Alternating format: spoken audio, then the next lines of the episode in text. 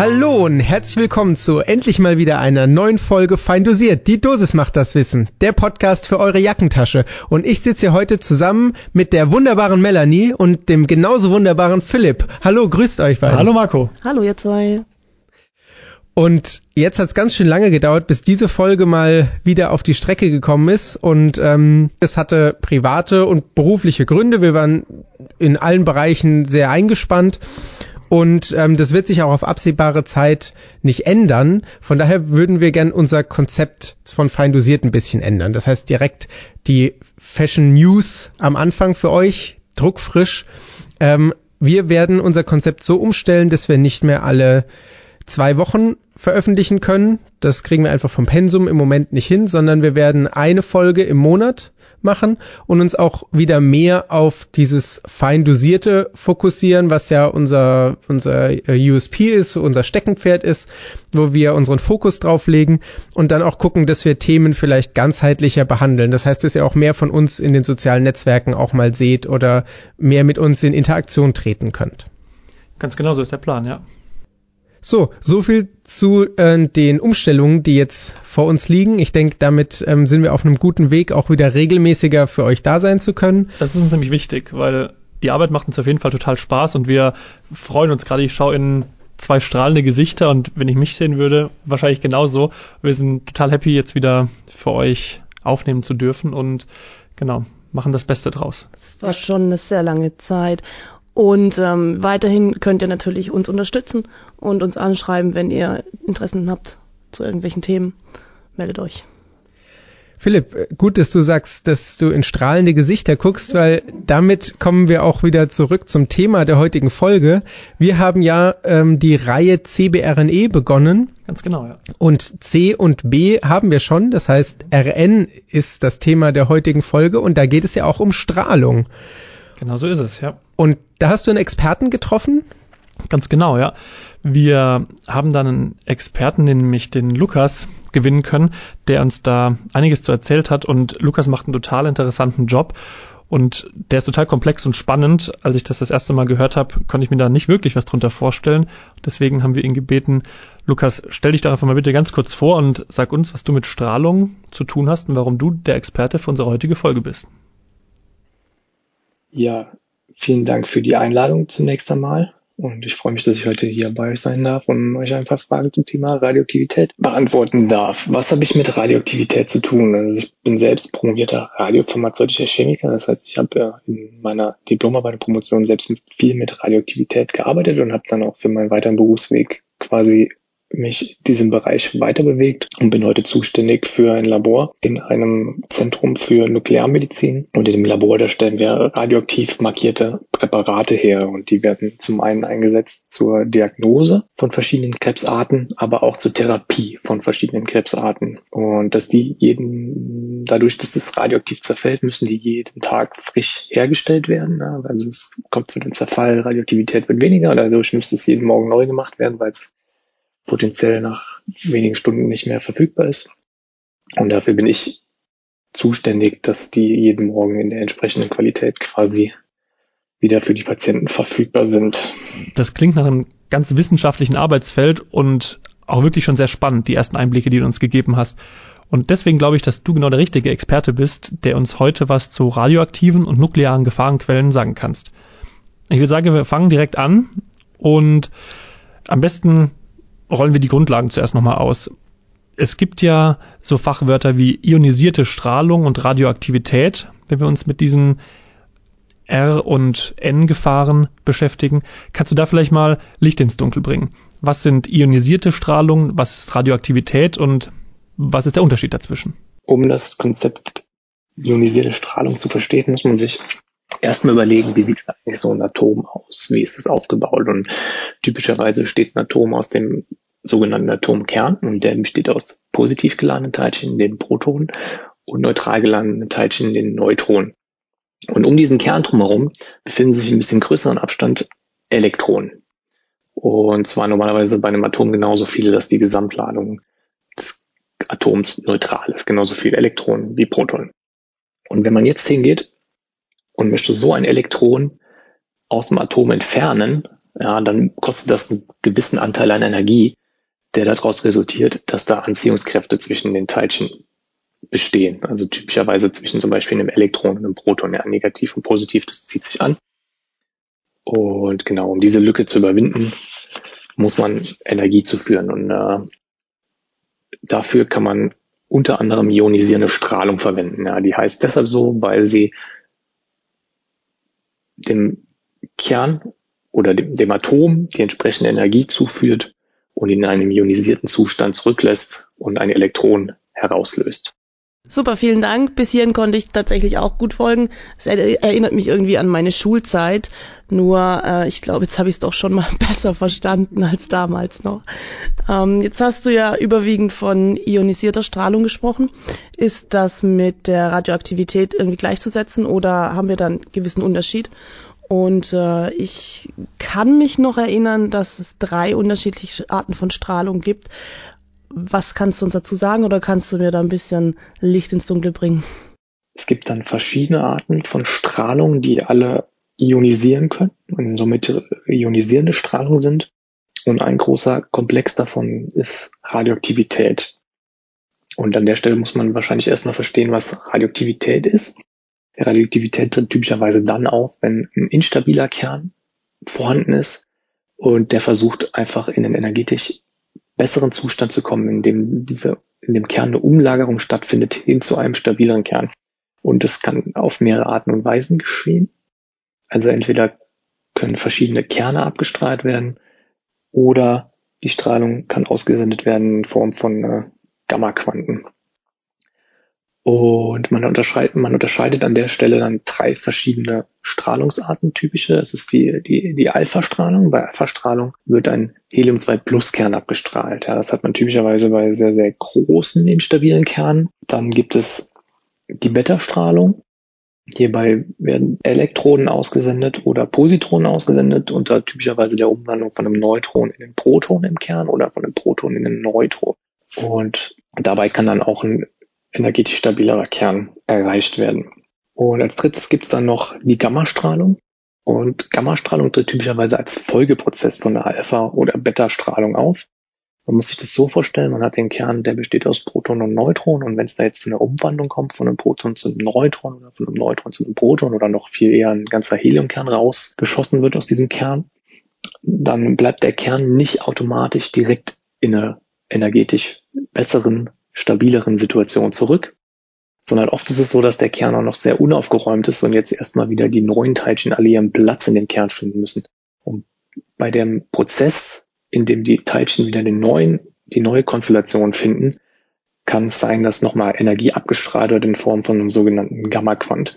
Und da spricht man dann von sogenannter Gammastrahlung. Und wenn die dann vollzogen ist, dann befindet sich der Kern typischerweise dann in einem energetisch stabileren Zustand, als es das vorher war. Und diese Strahlungsteilchen, die da ausgesendet werden, diese Helium-2-Plus-Kerne oder auch die Elektronen der Beta-Strahlung oder auch die Gammastrahlen, die haben nun alle so viel Energie, dass sie in anderen Atomkernen wiederum so eine Ionisation auslösen können und das Elektron aus dem Anziehungsbereich des Kerns rausschlagen kann. Ja, Lukas, das klingt ja so, als ob es auf atomarer Ebene da ganz schön rund geht, wenn ich mir das so anhöre. Aber ich glaube, das war jetzt für den einen oder anderen ganz schön viel Information auf einmal.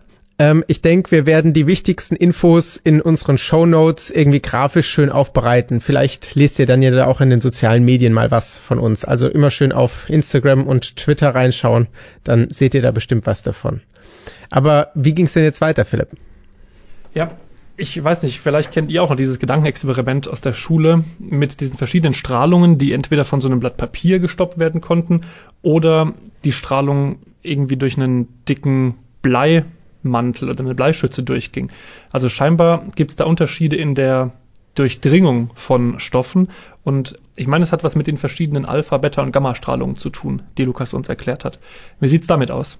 Am einfachsten kann man das eigentlich erklären daran, wie die unterschiedlichen Strahlungsarten aufgebaut sind. Also guckt man sich jetzt zum Beispiel die Alpha-Strahlung an, haben wir schon gesagt, das ist ein Helium-2-Plus-Kern, der da aus dem Kern rausgeschossen wird. Man hat einen großen Kern, der ist sehr, sehr hoch geladen und dementsprechend geht er zum Beispiel relativ viel Wechselwirkung mit anderen Materialien ein, die man die man davor hält. Und das ist auch der Grund, warum man zum Beispiel schon mit einem Blatt Papier einen Alpha-Strahler abschirmen kann. Der tritt dann in Wechselwirkung mit dem Blatt Papier, wird da ein paar Mal abgestoßen, in dem Blatt Papier hin und her gelenkt und dann hat er typischerweise seine komplette Energie verloren. Die Alpha-Teilchen, die wechselwirken so stark sogar mit Materie, dass auch normalerweise schon typischerweise 10 Zentimeter Luft reichen, um den abzuschirmen, weil der, weil so ein Alpha-Strahler auch mit Luftmolekülen, der hat viele starke Stöße durchführt, dass das dann auch halt reicht. Bei Beta-Strahlen kann man sich das eigentlich ganz genauso vorstellen, nur dass die Teilchen jetzt mit Elektronen oder Positronen ein bisschen weniger geladen sind und auch deutlich kleiner sind.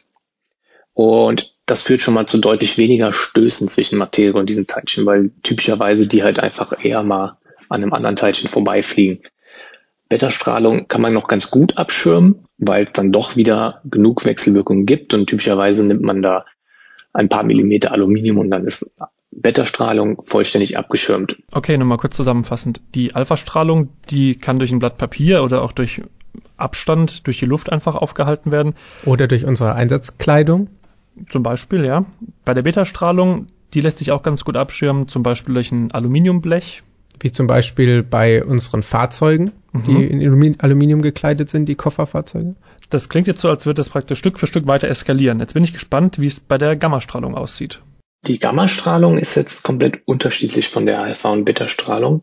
Denn Gammastrahlung kann man nur sehr, sehr schwer abschirmen im Vergleich zur Alpha- und Beta-Strahlung, die ja mit den richtigen Materialien vollständig abgeschirmt werden können. Das liegt daran, dass die Strahlung nicht aus Teilchen besteht, sondern aus extrem kurzwelligen Strahlen. Und diese Strahlen gehen halt nicht dieselben Interaktionen ein wie die Teilchen. Es kommt nicht zu Stößen, sondern zu anderen Wechselwirkungen über die Gammastrahlung, die Energie abgeben. Aber diese wird halt nicht komplett abgegeben und es bleibt immer ein kleiner Teil vorhanden, egal wie stark man das Ganze abschirmt. Und deshalb ist es bei Gammastrahlung auch so wichtig, da die richtigen Abschirmungen zu nehmen, wenn man sich davor schützen will. Und typischerweise sind das Elemente mit hohen Kernladungszahlen. Und wer schon mal da irgendwie was gesehen hat in dem Zusammenhang, vielleicht der wird, wird, wird wissen, dass Strahlenaufbauten immer mit großen Bleisteinen abgeschirmt sind, die typischerweise den besten Kompromiss aus hoher Kernladungszahl und Beschaffenheit bilden. Okay, das klingt tatsächlich nochmal nach einer ganz anderen Hausnummer. Ähm, zu Beginn hatten wir erst das Blatt Papier, dann die Metallplatte und jetzt brauchen wir immens viel Blei zum Schutz. Wie viel Blei, Lukas, brauchen wir oder müssen wir da aufbauen, um ausreichend geschützt zu sein? Wenn man jetzt bei Alpha- und Beta-Strahlung bestimmte Dicken von Materialien definieren kann, hinter denen die Strahlung komplett verschwunden ist, so also man sagt abgeschirmt ist, kann man sowas für Gammastrahlung nicht definieren, sondern man definiert nur eine sogenannte Halbweltsdicke und die sagt so quasi das aus, dass zwischen bestimmten Dicke von Blei oder einem anderen Material, das man benutzt hat, die Hälfte der Energie absorbiert ist, die ursprünglich ausgesendet wurde. Okay, das klingt auf jeden Fall nachvollziehbar, gerade mit dieser Halbwertszeit, die sich da immer verlängert. Bei den ganzen Schutzmaßnahmen und den Materialien, die wir zur Abschirmung nutzen können, da können wir, glaube ich, einen guten Bogen machen dazu, was Strahlung denn für Folgen auf unseren Körper hat. Und da würde uns jetzt mal interessieren, was diese Strahlung denn alles anrichten kann und wer im Alltag vielleicht besonders davon betroffen ist, weil viele wissen, glaube ich, gar nicht, wo im Alltag überhaupt Strahlung lauert. Viele denken, wenn sie jetzt ungeschützt Strahlung bekommen, dass das sehr, sehr gefährlich ist und problematisch ist und große Gesundheitsschäden verursacht, weil man kennt ja eigentlich nur im Zusammenhang mit Radioaktivität oder Strahlung die, die Bilder von Super-GAUS und was das für schwere Folgen bis hin zu tödlichen Folgen haben kann. Aber ganz wichtig ist es dabei, mal darüber nachzudenken, dass Strahlung wirklich überall ist und wir quasi den ganzen Tag immer und überall bestrahlt werden in ganz unterschiedlichen Zusammenhängen.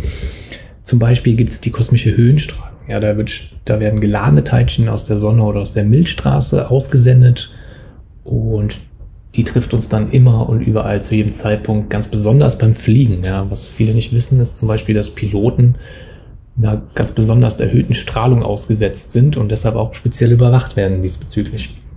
Aber auch in, in vielen Elementen gibt es zu kleinen Anteilen Strahlenisotopen, wie zum Beispiel beim Kalium, das Kalium 40. Ja, das ist in ganz kleinen Mengen anteilig immer dabei, wenn Kalium irgendwo vorkommt. Und so kommt es halt, dass wenn man zum Beispiel eine Banane isst oder, oder, oder, oder ein Glas Milch trinkt, dass man immer in ganz kleinen Mengen seinem Körper Radioaktivität zufügt. Ja, krass, da gibt's ja doch tatsächlich im Alltag mehr Strahlung, als ich jetzt so gedacht hätte. Also gerade das mit den Bananen und äh, auch mit dem Fliegen nochmal ein Shoutout an all unsere Kolleginnen und Kollegen, die tagtäglich irgendwie in der Luft unterwegs sein müssen, um Menschenleben zu retten. Ähm, also da seid ihr auch nochmal einem besonderen Risiko ausgesetzt, an das ich jetzt gar nicht so gedacht hätte. Aber was mich jetzt noch interessieren würde, was für Schäden verursachen jetzt denn diese Strahlungen? Also wie funktioniert es denn genau? Lukas, kannst du dazu was sagen? Ja, da jeder schon mal eine Banane gegessen hat oder ein Glas Milch getrunken hat und äh, keine sichtbaren Direktschäden davon getragen hat, muss man erstmal davon ausgehen, dass zumindest kleine Mengen an Radioaktivität keine größeren Schäden verursachen. Nichtsdestotrotz kann auch wenig Strahlung einen Schaden am menschlichen Körper verursachen und im Strahlenschutz unterscheidet man zwei Strahlungsarten und einer davon ist der stochastische Schaden, bei dem der Körper oder Organe nur sehr, sehr viel wenig Strahlung abbekommen, man aber nicht ausschließen kann, dass es trotzdem zu einem langfristigen Schaden kommt, weil bei Strahlung, wie wir eben ja schon besprochen haben, immer Energie übertragen wird und das kann dann infolgedessen zu DNA-Schäden führen, was wiederum bei der Replikation der DNA langfristig zu Krebs führen kann. Und hier gilt prinzipiell, je höher die Dosis beziehungsweise die Energie pro Gewicht ist, desto wahrscheinlicher ist ein stochastischer Schaden. Ja, das bedeutet letztendlich, je mehr Strahlung ihr in Summe über einen bestimmten Zeitraum einem, auf ein bestimmtes Organ abbekommt, desto höher ist die Wahrscheinlichkeit, dass man langfristig Krebs entwickelt.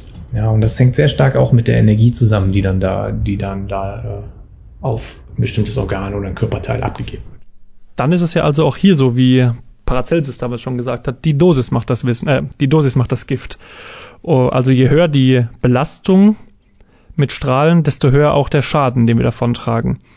Das können wir auch für die Strahlenbelastung jetzt so festhalten. Und Lukas, du hast vorhin von ganz schlimmen Strahlenunfällen, von diesen ähm, Super-GAUS gesprochen. Wenn ganz viel Strahlung auf einmal freigesetzt wird, wie äh, wirkt sich die Schädigung denn dann aus? Ist sie dann akuter oder direkter? Im Strahlenschutz spricht man da von deterministischen Schäden. Die kann man typischerweise sofort beobachten.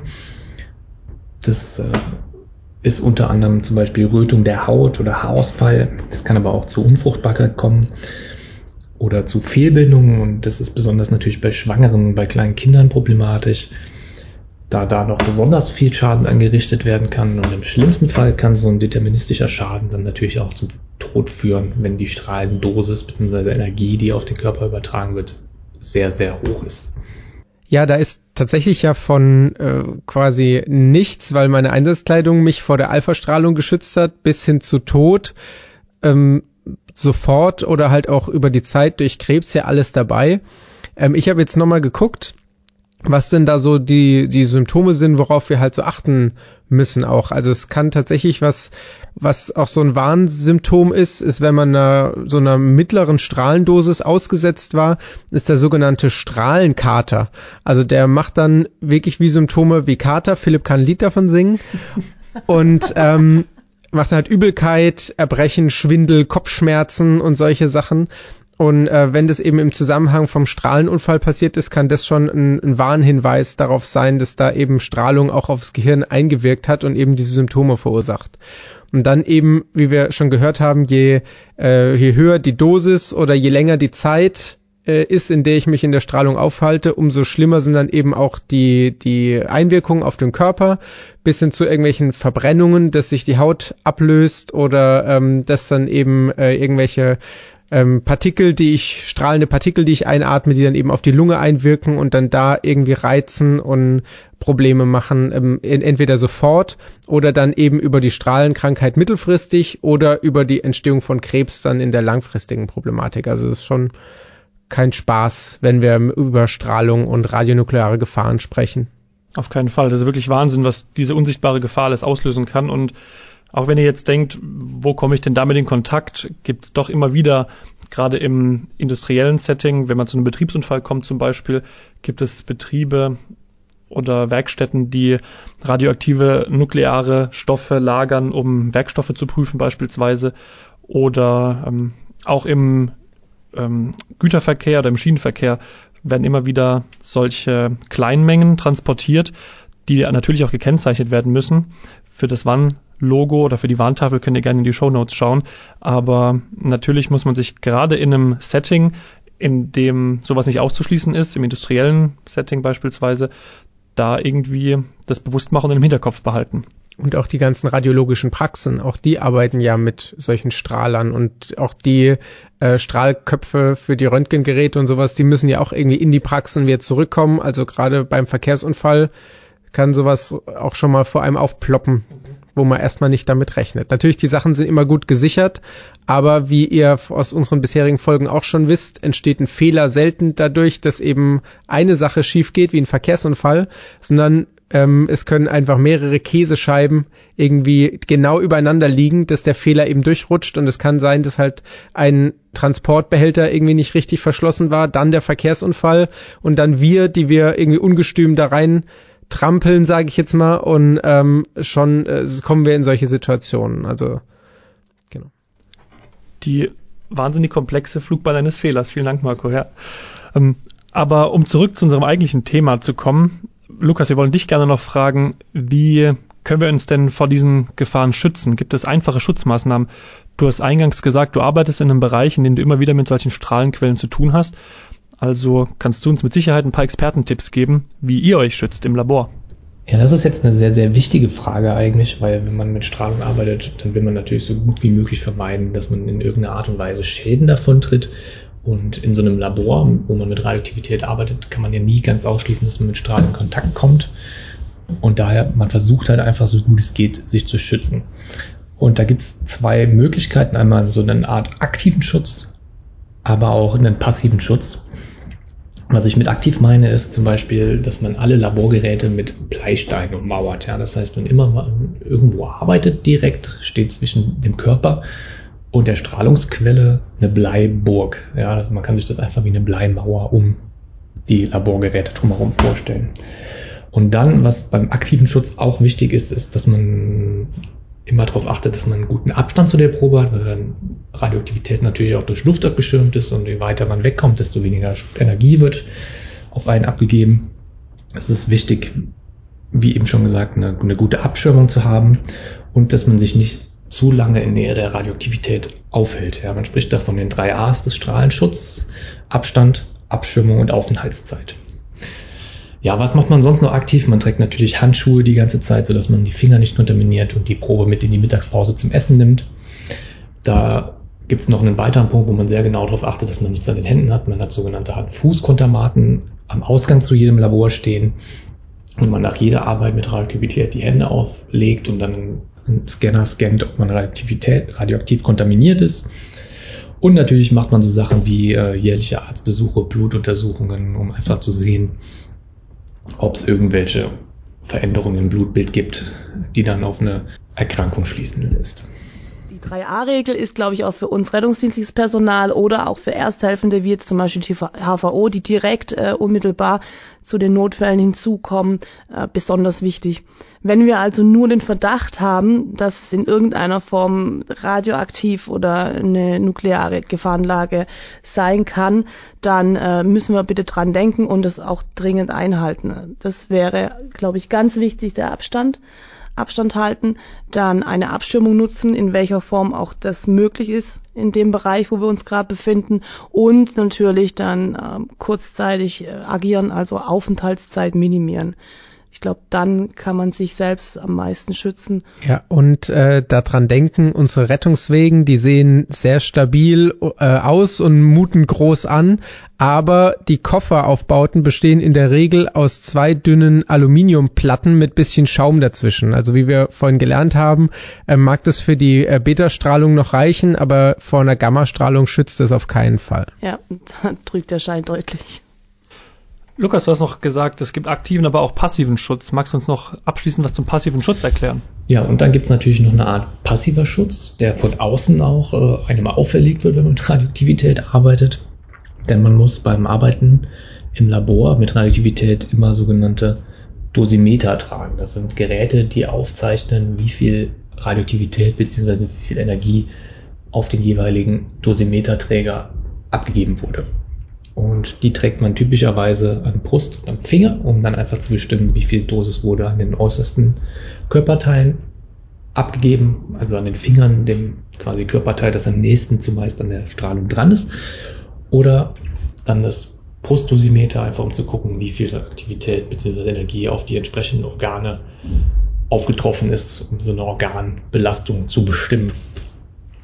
Und die werden dann typischerweise einmal im Monat ausgelesen von den entsprechenden Behörden und die gucken dann, dass bestimmte Grenzwerte nicht überschritten werden und sperren einen dann im Zweifelsfall für die Arbeit mit Radioaktivität, wenn man zu viel Dosis Radioaktivität abbekommen hat. Ja, stimmt, daran erinnere ich mich jetzt, wo du sagst. Das sieht man manchmal in Kitteltaschen von Klinikpersonal, das hängt dann neben dem Namensschild. Jetzt weiß ich auch, was da genau der Zweck dahinter ist. Super, vielen Dank. Ja, und in den Kitteltaschen, da sind ja dann auch häufig noch irgendwelche Nachschlagewerke. Und wenn ihr nochmal das nachlesen wollt, was der ähm, Lukas euch hier jetzt nochmal zusammengefasst hat, da gibt's auch ein gutes Buch, was ähm, eher für den, für den Feuerwehrbereich ist, aber ähm, auch für uns natürlich in dem Fall jetzt genauso interessant sein kann. Das verlinken wir euch in den Show Notes und in der Beschreibung dieses, äh, dieser Folge. Da könnt ihr nochmal nachlesen, was es damit auf sich hat. Gut, dann würde ich sagen, sind wir so langsam auch schon am Ende dieser Folge angelangt. Dieser Folge, die jetzt endlich mal wieder veröffentlicht wurde. Zum Glück, ja. Danke dir, Lukas, dass du dir die Zeit genommen hast und unsere vielleicht auch manchmal ein bisschen treudoven Fragen beantwortet hast. Ich glaube, wir konnten viel Neues über radionukleare Folgen mitnehmen. Ja, vielen Dank für die Einladung. Es hat mich sehr gefreut, dass ich euch heute ein bisschen das Konzept der Radioaktivität näher bringen durfte. Ja, nochmal danke, dass du da warst. Dann ähm, bleibt uns, glaube ich, nichts weiteres zu sagen, außer immer dran denken. Die Dosis macht das Wissen. Egal wann. Egal wo. Ciao. Tschüss. Ciao.